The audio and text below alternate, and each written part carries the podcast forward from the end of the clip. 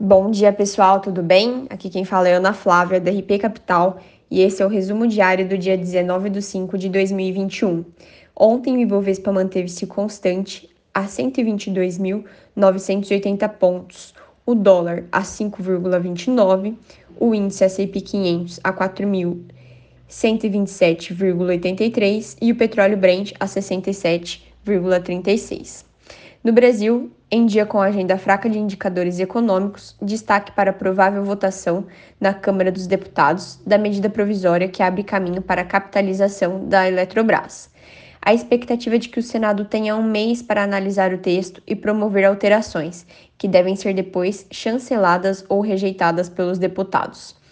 A CPI da pandemia tem agendado o depoimento do ex-ministro da Saúde Eduardo Pazuello, um dos mais aguardados até aqui senadores devem questioná-lo sobre a participação do presidente Jair Bolsonaro em decisões que levaram ao atraso no cronograma de vacinação, uma vez que o ex-ministro tem habeas corpus para silenciar sobre temas que possam incriminá-lo. Já no cenário internacional, a inflação ao consumidor na zona do euro exibiu elevação anual de 1,6% na leitura final de abril. Em março foi 1,3% exatamente em linha com as estima estimativas do mercado.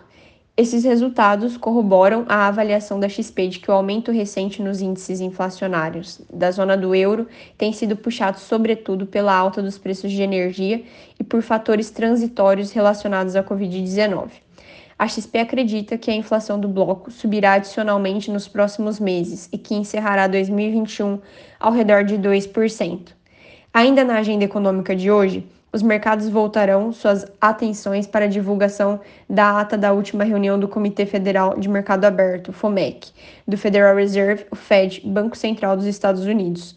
Os dados de inflação mais alta têm intensificado especulações de que o Fed pode reduzir os estímulos monetários, redução das compras de ativos e aumento de taxa básica de juros, antes do originalmente previsto.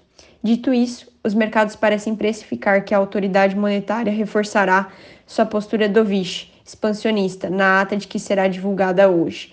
Bom, pessoal, por hoje é só. Qualquer dúvida, nós estamos à disposição. Tenham um excelente dia.